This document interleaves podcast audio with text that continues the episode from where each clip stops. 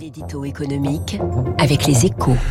Bonjour François Vidal. Bonjour Eric. Directeur délégué de la rédaction des Échos. François, le nombre de chômeurs a encore baissé de 114 000 au quatrième trimestre 2022. Sur l'année, le chômage a reculé de 9,3%, retrouvant son niveau de fin 2011. Une bonne santé qui ne finit pas d'étonner les économistes, François. Oui, c'est même le grand mystère de l'économie française. Hein. Depuis un an, la croissance ralentit, une récession est possible à court terme et les perspectives de long terme sont des plus floues, mais les entreprises entreprises, elles, continuent d'embaucher imperturbablement.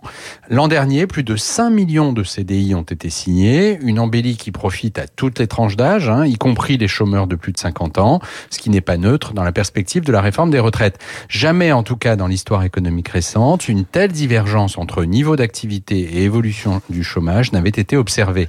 Et le millésime 2023 s'annonce tout aussi atypique, hein, puisque les enquêtes le disent, les chefs d'entreprise ont l'intention de maintenir leur programme de recrutement. Alors comment expliquer un tel phénomène, François? Alors on l'a dit, la, la, plupart des économistes sont perplexes, mais trois facteurs semblent quand même contribuer à la très bonne santé du marché du travail.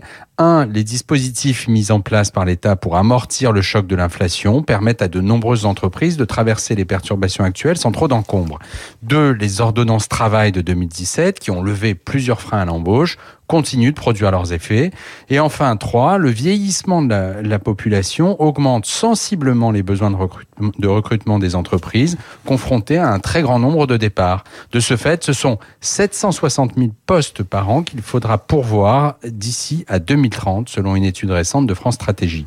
Une chose est sûre, dans ce contexte, rien ne semble s'opposer à l'entrée en vigueur le 1er février prochain de la très décriée réforme de l'assurance chômage qui va réduire la durée d'indemnisation des demandeurs d'emploi. Merci François Vidal, directeur délégué de la rédaction des Échos et à la une de votre journal ce matin, bien sûr. Donc le chômage, donc qui vous l'avez dit, poursuit sa forte baisse en France. Il est 7h10.